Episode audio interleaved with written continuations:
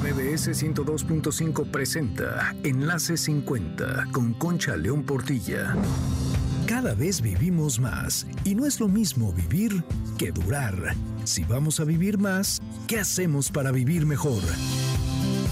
Encuentra las respuestas en Enlace 50 y sé parte de nuestra comunidad de aprendizaje permanente porque lo mejor de la vida empieza hoy.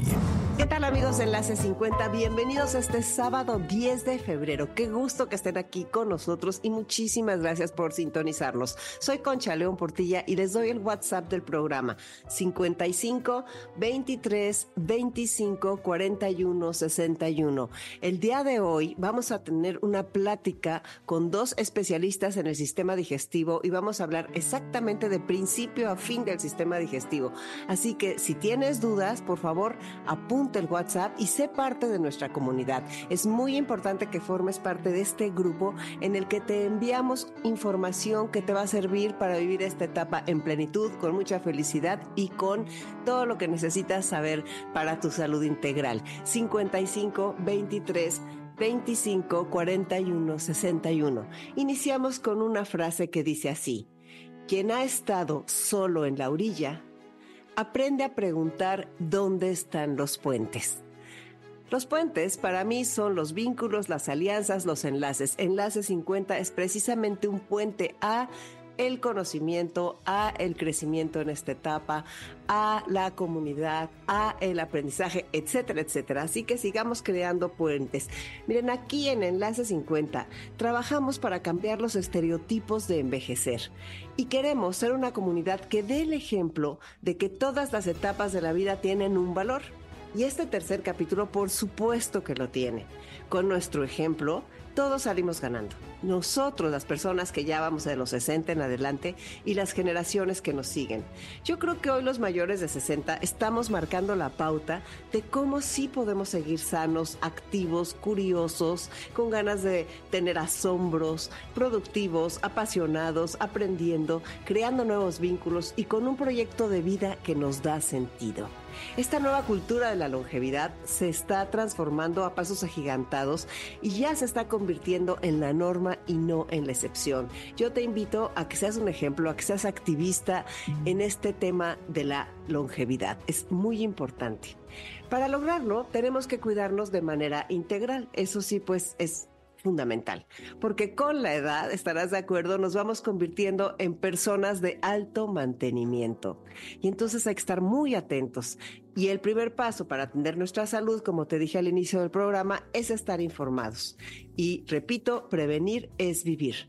En el programa de hoy, ya dijimos, vamos a hablar del sistema digestivo, desde la boca hasta el recto. Haremos un recorrido de principio a fin de la mano del doctor Javier Ramos Aranda, que es especialista en cirugía general y digestiva, cirugía de páncreas, hígado y vía biliar, y con el doctor José Ramón Mena Ramírez, que él es experto en gastroenterología y endoscopía terapéutica. Prepárate a aprender. Tus preguntas por el WhatsApp 5523 254161. Toma nota, tu calidad de vida depende de ti.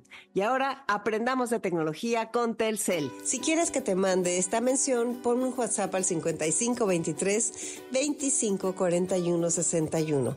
Hoy vamos a hablar de cómo cambiar tu perfil de privado a público. ¿Y por qué querrías cambiarlo? Mira, si quieres que tu perfil tenga más visitas por el contenido que compartes sobre lo que te gusta, tus hobbies, opiniones, lugares y más, necesitas estar disponible para todos. Es decir, hacer tu cuenta pública. Hoy te voy a enseñar cómo es muy fácil. Como siempre, lo primero que tienes que hacer es entrar a tu aplicación de Instagram y vas a tu perfil. Luego en la parte superior derecha vas a encontrar tres líneas.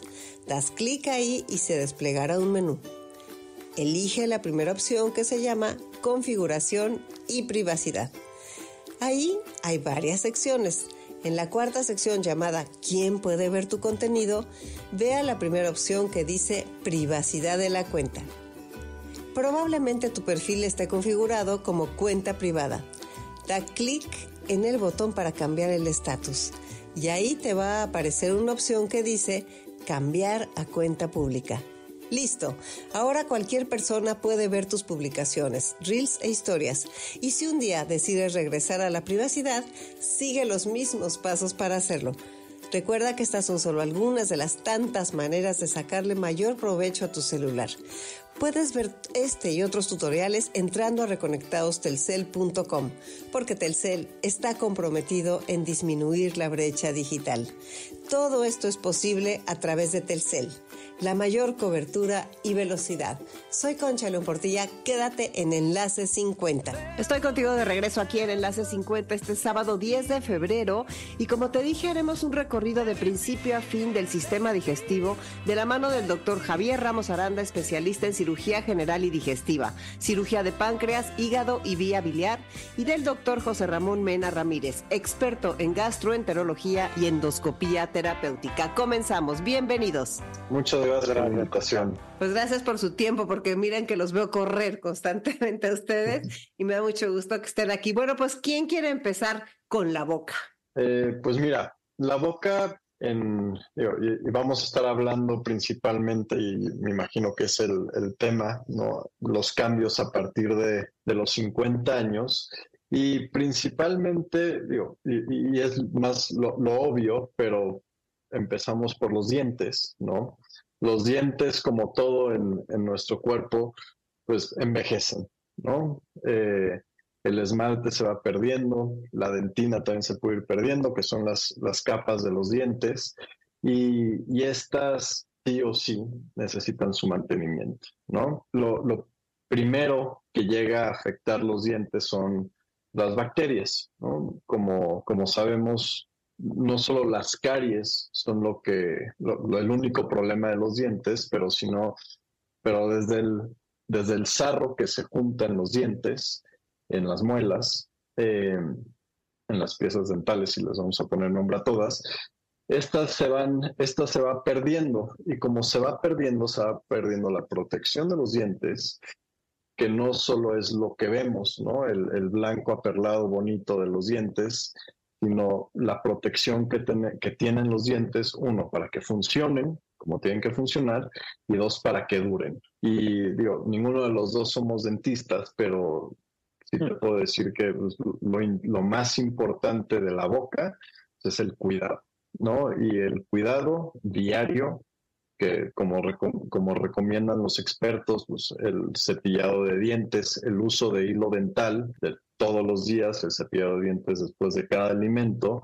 Y, yo creo que es lo de lo más importante y que poca gente, porque tampoco, tampoco es tan común que, que se tenga este, esta disciplina con el dentista, pero el, el, ir al dentista cada seis meses a que se haga una limpieza dental, pues es, es básico, ¿no? Y Ramón nos podrá complementar un poquito, ya que él, él, es endoscopista, así que lo primero que ve siempre que mete un lente es la cavidad oral. Claro, también es importante mencionar que el proceso de la digestión comienza en la boca. La secreción de saliva, que tiene una función muy importante en la digestión y en el inicio eh, de la preparación de los alimentos, la, la saliva es es una secreción que contiene enzimas, pues la saliva puede verse disminuida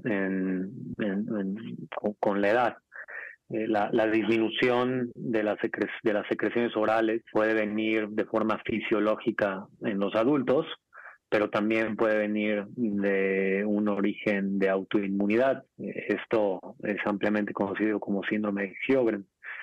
Esta es una patología frecuente que se me ocurre eh, tener en mente en, la boca, sobre todo en, gente mayor y sin duda los cuidados periodontales como como bien bien señala Javier, pues son son básicos importantísimos. Y después de la boca, ¿a qué pasamos, Javier? Después de la boca pasamos al esófago, ¿no? Y el esófago es un, un órgano que, que por lo menos, si no es físicamente que, que tiene cambios, en la motilidad, ¿no? En la motilidad del esófago, de, componentes del esófago y los síntomas que estos pueden generar en el paciente mayor, ¿no? Y sí, a partir de, si no son 50 años y 60, 70 años, que, empieza, que empezamos a ver pues, una, una incidencia aumentada en el reflujo, ¿no? Y este es un reflujo que yo nunca tuve reflujo, de repente empezamos con problemas de reflujo y Ramón nos podrá dar un poquito más de, de profundidad en el tema del, del, reflujo en los pacientes de mayor edad. No, lo que dice Javier es importantísimo. Una de las cosas que más se afectan en la gente mayor en el esófago es la motilidad el aclaramiento del reflujo, que el reflujo es un evento fisiológico, todos tenemos reflujo, el aclaramiento, que no normalmente es gracias al movimiento del esófago, eh, pues se ve disminuido en la gente de mayor edad y por lo tanto son más propensos a tener eventos de esofagitis, o sea, inflamación del esófago.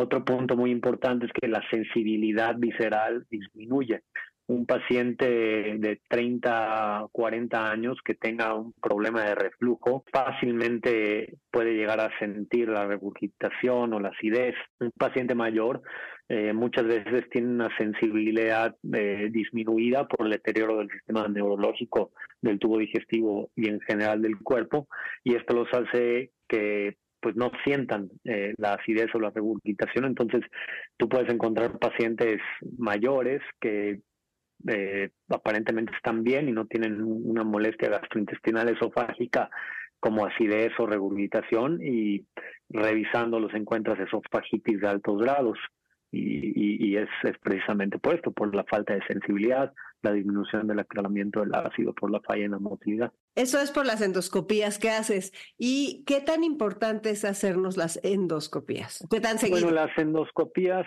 eh, bueno, ¿qué tan seguido hay que individualizar en cada caso?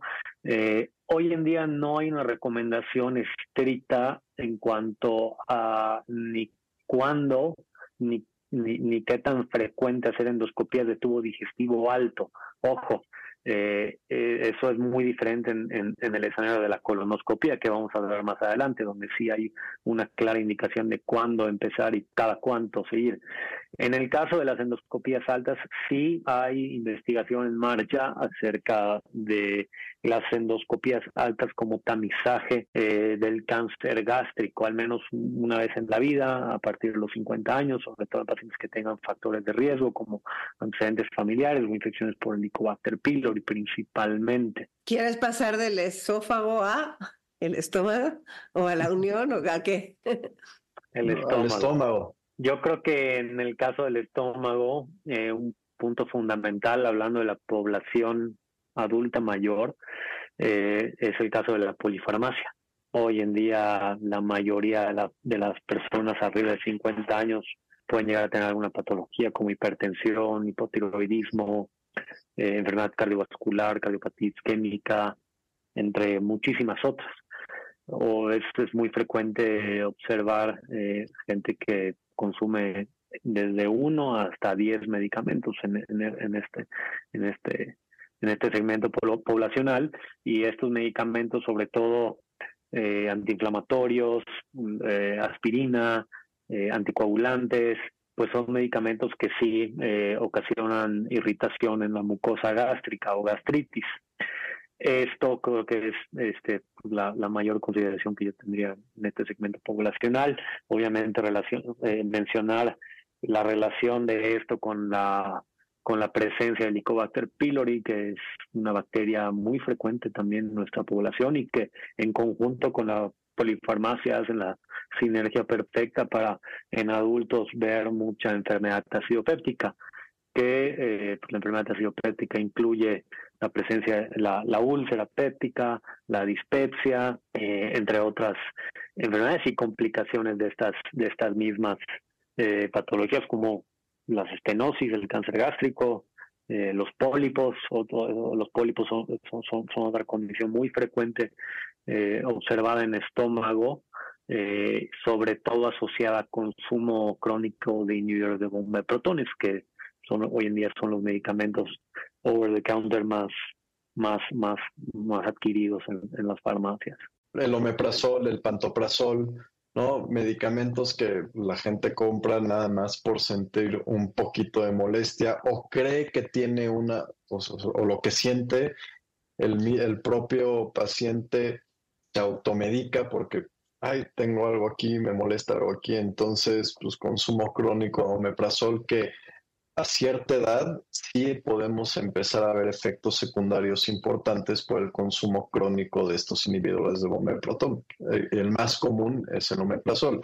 Y yo creo que algo muy importante y, y lo vamos a estar tocando durante esta charla, pues es el consumo de tabaco y de alcohol. Ahora sí que son otras generaciones, ¿no? Las, las generaciones que nacieron en los 60s, 50s, 70s, y tienen un, así que no, no, por, no, no por excluir a las poblaciones más jóvenes, pero el mayor consumo de tabaco, no de alcohol, pero sí el mayor consumo de tabaco es hoy en día en México eh, de gente pues, de, esas, de esas décadas, ¿no? Y hablando de eh, esófago y estómago, con la edad, los tumores de tubo digestivo, por lo menos, se van haciendo cada vez más prevalentes conforme va avanzando la edad. ¿no? A mayor edad hay mayor riesgo de cáncer de esófago, de estómago, vamos a bajar al páncreas, de colon. la edad sí es un factor de riesgo. ¿no? Con solo tener más años tenemos más riesgo. Si, si podemos ayudar a nuestro cuerpo o evitar que desarrollemos algunas de estas enfermedades, pues, una de las primeras recomendaciones que tiene que dar un médico es suspender el tabaco y suspender el alcohol.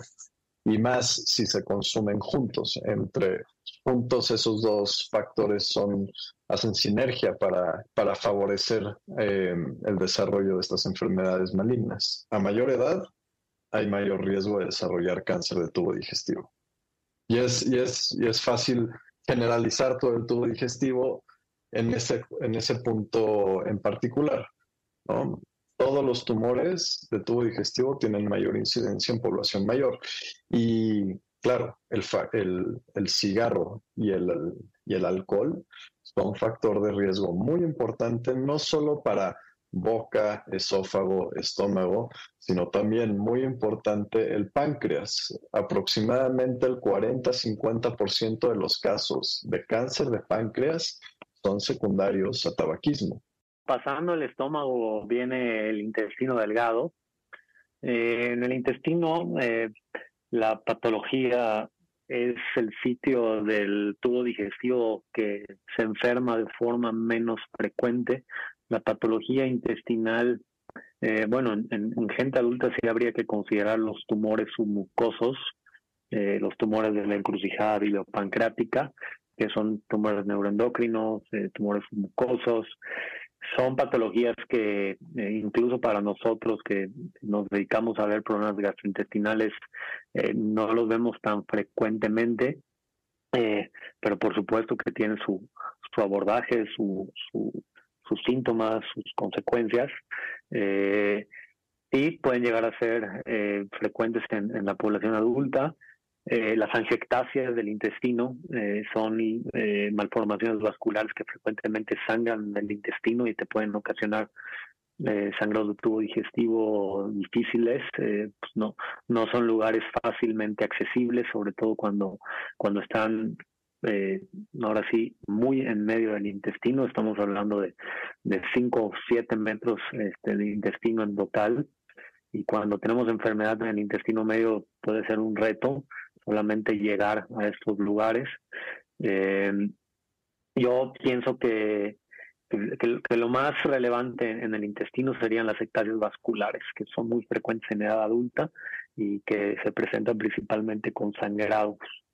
Eh, pero también eh, mencionaría las lesiones submucosas y los y los y los tumores neuroendocrinos que, que pueden llegar a ser a ser frecuentes.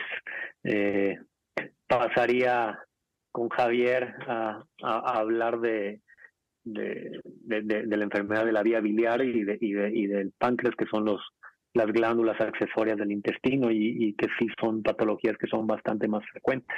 Y la vesícula, cuando comemos, se exprime, hacia la bilis. Cuando hay cierto, cierto desbalance en, en, las propiedades de la, de la bilis, en particular un aumento en el colesterol, y esto sí principalmente puede ser debido a la dieta, eh, otros factores son hormonales, se, se, forman piedritas en la vesícula. La, eh, la, bilis empieza a ser cada vez más espesa, más espesa, hasta que se forman pues, micropiedritas. Y de, de, estas micropiedritas, pues crecemos a piedras más grandes, piedras que pueden medir 3 milímetros a piedras que pueden medir 8 centímetros, ¿no? Piedras de, del tamaño del hueso de un aguacate. Y estas piedras, pues, por lo general, son bastante frecuentes en la población mundial. aproximadamente el 10% de la población mundial, y si aumenta con la edad, tienen piedras en la vesícula. Sin embargo, esto es importante que la gente lo sepa, no solo por tener piedras en la vesícula te tienen que operar. ¿no? Hay un, es un porcentaje chico de personas que tienen piedras en la vesícula que van a generar cierta, cierto síntoma que, van, que va a tener que acabar en la cirugía. Y síntomas me refiero a dolor principalmente, ¿no? Eh, cuando una de estas piedritas tapa la salida de la bilis de la vesícula, pues al momento de exprimirse y no poder exprimir esa bilis porque está tapada por piedras, eh, duele. Y, ese dolor eventualmente se puede convertir en un cuadro agudo, infeccioso, que requiera tratamiento de urgencia. Entonces, no solo por tener piedras en la vesícula necesitamos cirugía, solo si tenemos piedras en la vesícula porque no las diagnosticaron por dolor. Pero si a mí me hacen un ultrasonido de repente por cualquier otra razón o me, hacen, me hacen un ultrasonido porque fui a hacerme un, un check-up y me dicen tienes piedras en la vesícula, pero yo jamás me he enterado porque no tengo dolor, esas piedras se van a quedar ahí y no hay que quitarlas porque así la, la mejor manera de evitar complicaciones quirúrgicas pues es evitar cirugías innecesarias, ¿no? Y pasando abajito, ¿no? Cuando, cuando mencioné que sale la bilis al duodeno, que es la primera porción del intestino delgado, pues ahí mismo, en ese mismo puntito, desemboca también el conducto pancreático principal, que es el conducto del páncreas, ¿no? Y hablando del páncreas, pues el páncreas es un órgano que tenemos que es escondidito, ¿no? Bien escondidito atrás del estómago, así que como por capas. Atrás del estómago está el páncreas y el páncreas es una glándula que es endocrina y exócrina. Endocrina en el sentido de produce hormonas para el cuerpo, principalmente la insulina y sus hormonas contrarreguladoras, pero la insulina que sirve para ayudar a nuestro cuerpo, eh, bueno, ayudar a nuestro cuerpo a meter la glucosa a las células. Problemas en la insulina, producción de insulina o resistencia a la insulina, pues diabetes y todos sus derivados. Y el componente exócrino del páncreas, que es la producción de enzimas pancreáticas, las mismas enzimas de las que hablábamos en, en la saliva.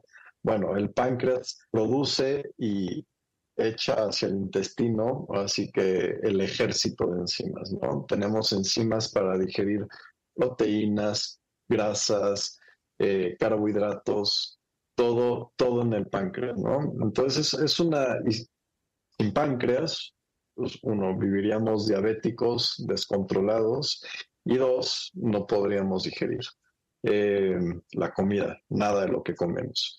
Entonces, pues, sí es un órgano muy, muy importante que también se puede enfermar. Ahora, el, el, la principal enfermedad o lo que más nos preocupa eh, Digo, porque podemos hablar de enfermedades un poquito más específicas como pancreatitis aguda, pancreatitis crónica, pero son cosas un poquito más, más raras que, que no, no, creo que valga la pena. Pero sí, no por su frecuencia, sino por la importancia que tiene, pues el cáncer de páncreas es uno de los tumores más agresivos que, que, llegan a, a, crecer en el cuerpo. Eh, son de los tumores, es, Hoy es la tercera causa de muerte por cáncer. Eh, no es, estamos hablando del cáncer de páncreas, queda como en, la, en, en el número 7 de frecuencia, pero por su gran mortalidad ocupa el número 3 de causas de, por de causas de muerte por cáncer. Eh, prevención para el cáncer de páncreas, pues principalmente, y ya lo dijimos, fumar, ¿no? Otro, otro factor asociado al, al cáncer de páncreas o sea, factores de riesgo que podemos nosotros evitar como pacientes es la obesidad y de la mano la diabetes, ¿no? Entonces, por ejemplo, en Estados Unidos y también aquí en México estamos viendo como, como hemos visto durante muchos años, decremento en la incidencia de varios tumores malignos como el cáncer de mama, el cáncer cervicuterino, todo esto por los grandes programas de, tamizaje que se han implementado en las poblaciones, estamos viendo un aumento en incidencia de cáncer de páncreas y no tanto por el tabaquismo, pero sí por la obesidad y la diabetes. Entonces, comidas procesadas, comidas, comida de súper, no, no, quiero usar este término, pero pues, comida procesada comida chatarra, comida, si vamos a un supermercado, la gran mayoría de las de lo que vemos ahí son productos procesados que le podemos decir comida inflamatoria, ¿no? Comida que hace que nuestro, nuestro páncreas esté trabajando de más, sobreestimulando, y esa sobreestimulación y ese sobretrabajo del páncreas eventualmente lo, lo inflama de forma crónica y sí puede favorecer a la, al desarrollo de tumorcitos. Y desafortunadamente, y una de las razones por la que es un, un, tumor con una alta mortalidad es porque es muy complicado diagnosticarlo en etapas, en etapas tempranas, ¿no? Por lo regular, cuando ya dieron síntomas o síntomas que pueden, que hacen a un doctor pensar específicamente en cáncer de páncreas, pues ya son síntomas de enfermedad avanzada. Eh, entonces, para este tumor en particular, hoy en día, con la tecnología y el conocimiento que se tiene, lo único que podemos hacer para prevenirlo es eso. Para detección temprana, pues está un poquito más complicado porque pues tendríamos que tener una razón muy en particular para estarlo buscando específicamente. Eh, como ya lo habíamos mencionado, factores de riesgo como familiares directos con el antecedente de cáncer. Interesantísimo todo esto porque de repente se empieza a oír por todos lados. Pues hay que, hay que estar informados. Muchas gracias.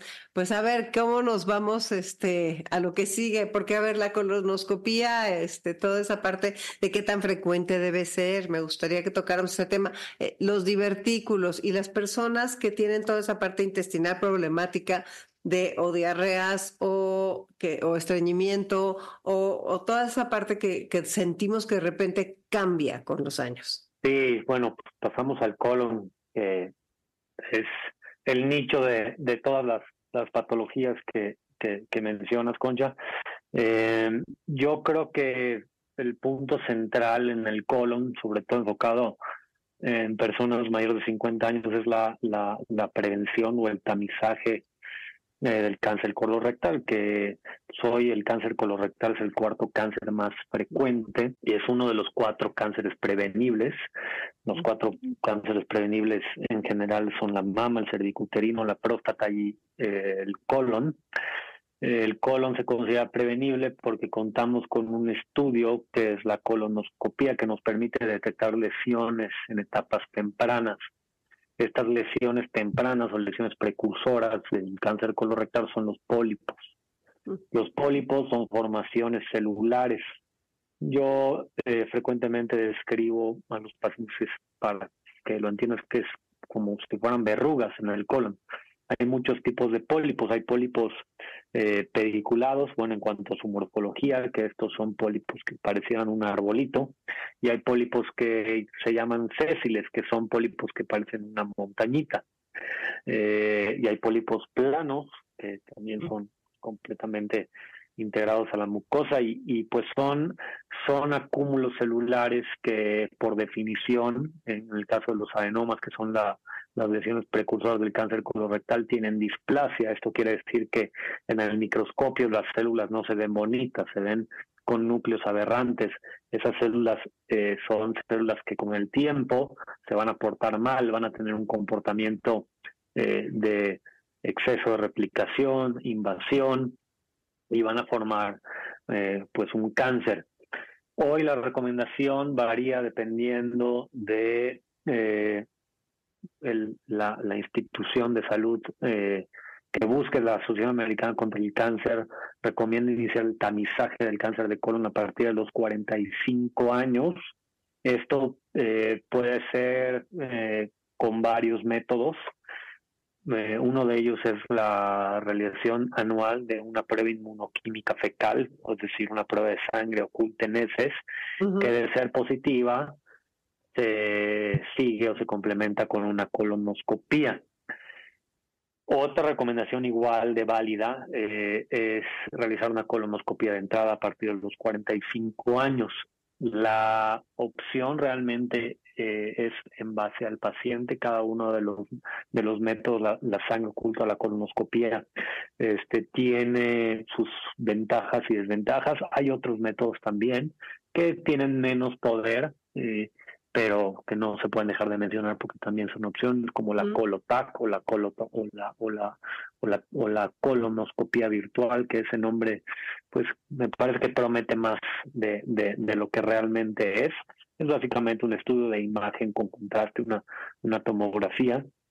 Eh, que bueno, también tiene sus ventajas y desventajas y, y, no es un mal estudio. Eh, hoy en día creo que eh, en mi opinión y, seguramente la de muchos, la, la colonoscopia sigue siendo el rey, eh, puesto que es un estudio diagnóstico y terapéutico, es decir, es un estudio de un solo paso, es un estudio que eh, detecta los pólipos y en ese mismo momento tienes la opción de resecar y que en general da más tranquilidad en buenas manos, porque pues una prueba de sangre oculta fácilmente puede ser falsamente negativa, puedes dejar ir lesiones, es decir, tú ves un resultado negativo y realmente no es negativo. Eh, y pues necesitas tener un apego anual con la sangre oculta. La sangre oculta la necesitas estar haciendo año con año y eso también genera costos. Eh, a, largo, a largo plazo es debatible si realmente es, es, es costo efectivo hacer una estrategia de sangre oculta, puesto que con los falsos positivos que vas a tener, las colonoscopías extras que vas a hacer, la cantidad de, de, pruebas que tienes que hacer año con año, pues los costos este, son muy competitivos entre, los dos métodos. Y eh, bueno, eh, en el caso de los europeos recomiendan empezar a los 50 años, el tamizaje. Y cada cuánto eh, hay que hacer el seguimiento, pues depende del hallazgo. Este, si, si, si tú tienes una colonoscopía sin pólipos o una colonoscopía normal, los 45 o los 50 años, la recomendación o la sugerencia es hacer una colonoscopia subsecuente dentro de un intervalo de 7 hasta 10 años, si tú no tienes absolutamente ningún pólipo. Eh, y así hasta los 80 años o cuando tu expectativa de vida sea menor de 10 años. Hoy en día vemos gente de 90 hasta 100 años de edad. Entonces, eh, parar también es, es, es, es individual y, y no solo por la edad, sino por todo el contexto clínico del paciente. Hay pacientes que los encuentras muchos pólipos, muchos adenomas, pacientes hay que seguirlos a tres años, hay pacientes que tienen pólipos con displasia alto grado, o sea, que están muy cerca del cáncer, esos pacientes a un año, hay pacientes que tienen pólipos hiperplásicos únicamente, o un adenoma, los pacientes a cinco años, varía mucho, depende de, del escenario, hay recomendaciones bien establecidas y guías clínicas.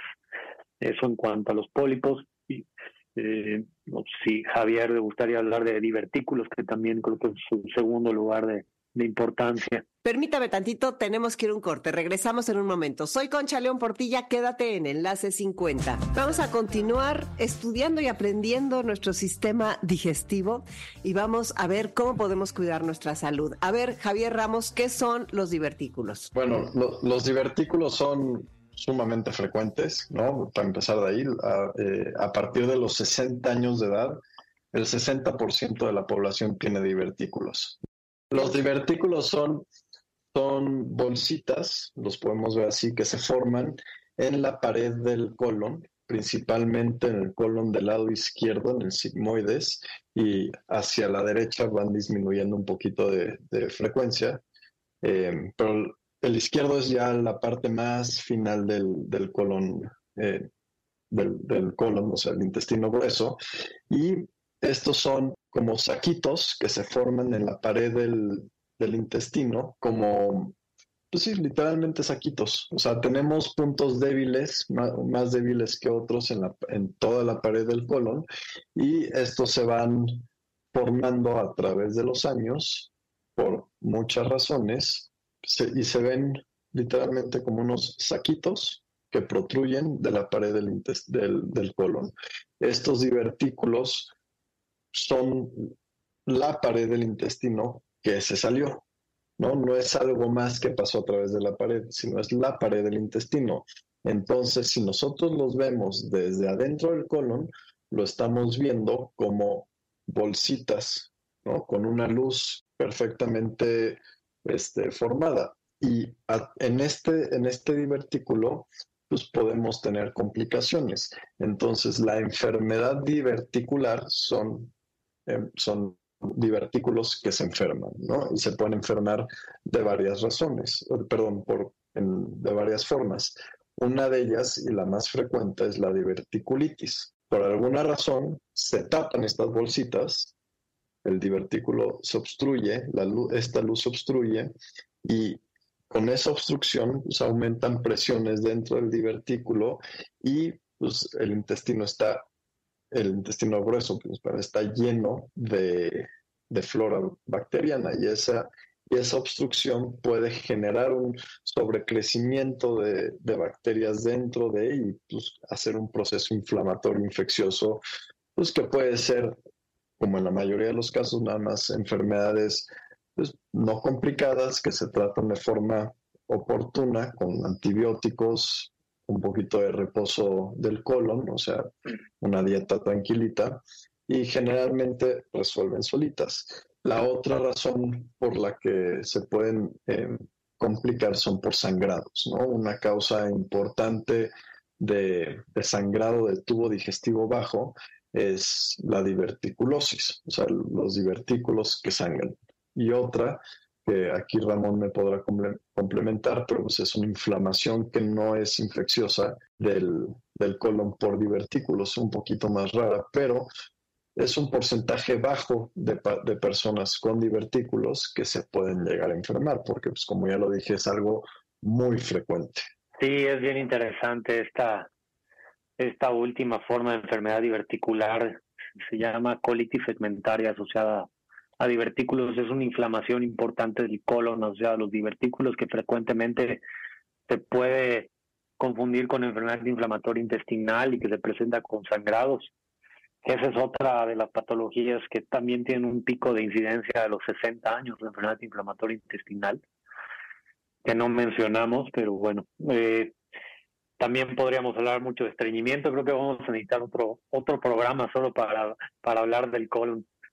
Sí, es que el colon es así como que es lo que sentimos que nos da muchas cosas, ¿no? Muchos, muchas molestias, o sea, pero sí, entonces, bueno, entonces también está el estreñimiento y si quisiéramos pasar a, lo más relevante de lo que falta. Sería hablar de un poco de la patología no rectal, que sí, el, estreñimiento sobre todo está muy asociado a la enfermedad hemorroidal, eh, a, las fisuras eh, perianales y sobre todo en edad adulta también a la disinergia defecatoria, es una, una de las causas importantes, la incontinencia, es el síntoma, un síntoma disinérgico, eh, y también el estreñimiento puede llegar a ser un síntoma disinérgico. El estreñimiento eh, pues puede ser por eh, falta de motilidad, por falta de fibra en la dieta, pero también puede ser un síntoma anorrectal por falta de relajación en los esfínteres o lo contrario, la incontinencia por por, falta de tono, que eso es, eso es, eso es algo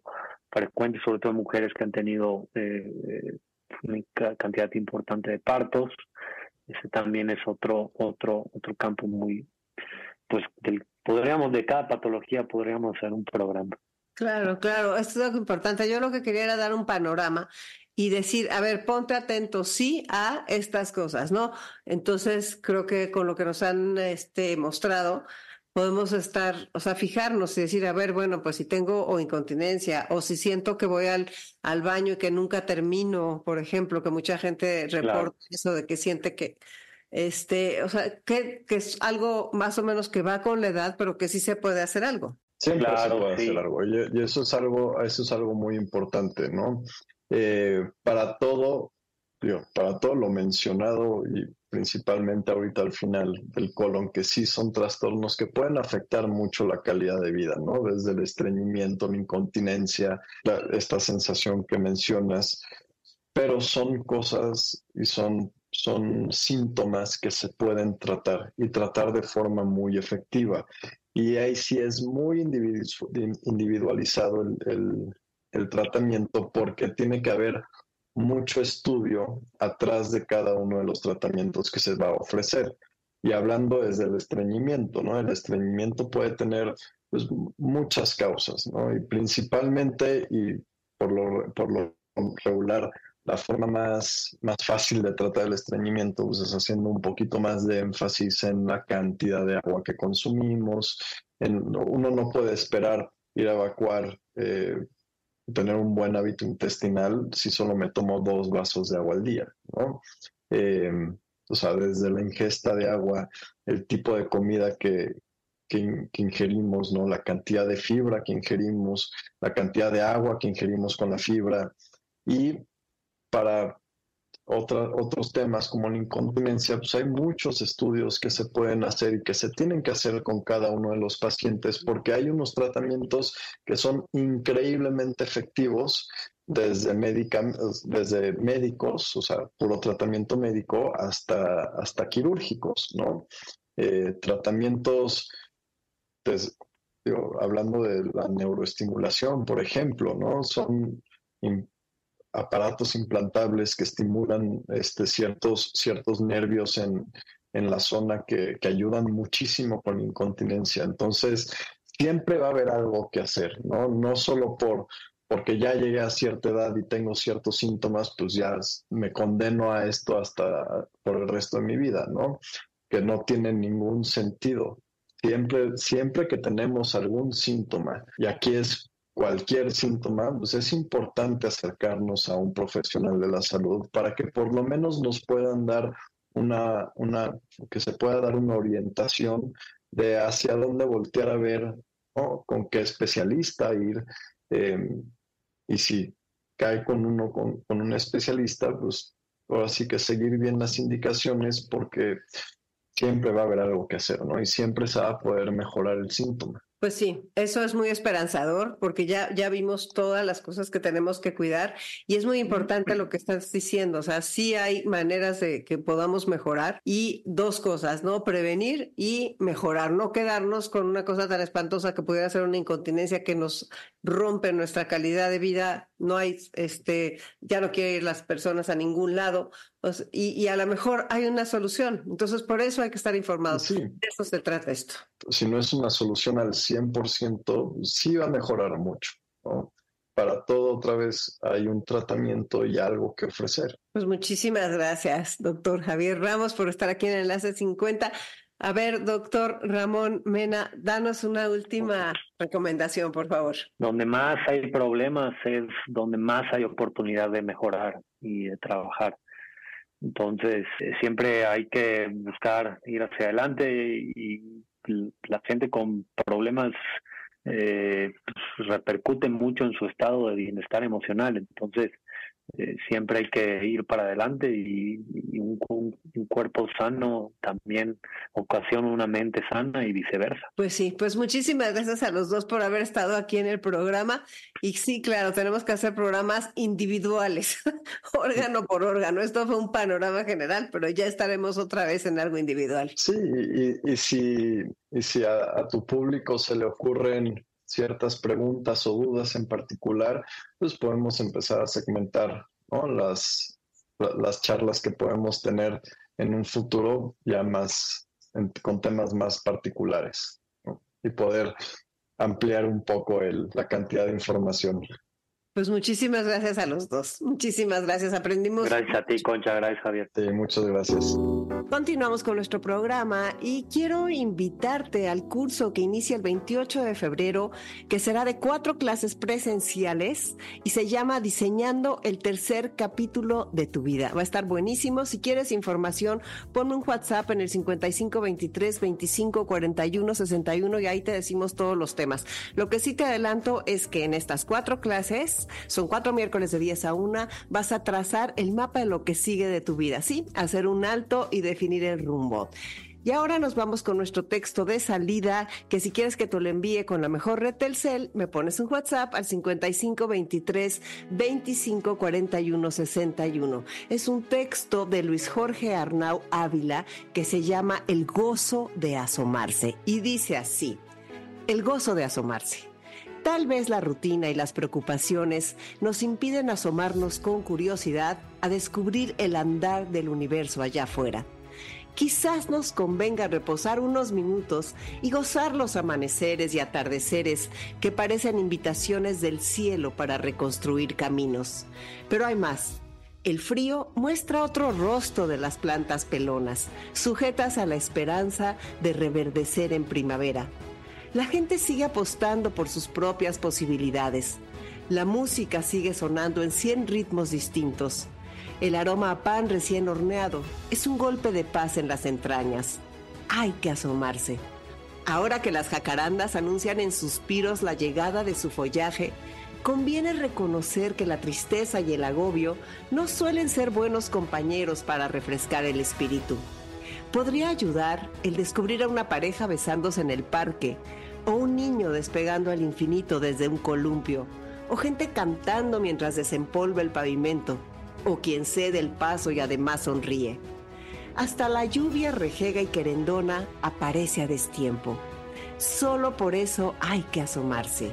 Ya luego, más reposados, podemos llevar la esperanza en el bolsillo y aplaudir. Cantar también, hacer lo que debemos hacer y hacerlo bien, sin trampas ni posposiciones ya que no lo olvidemos, somos parte del paisaje de alguien. Lo simple puede ser maravilloso. Asomarse ayuda pues, colorea la mirada, aún en tiempos revueltos, aún en el desencanto, aún ante la falta de vitalidad y el cansancio acumulado, aún así hay que asomarse. Qué bonito texto, ¿verdad?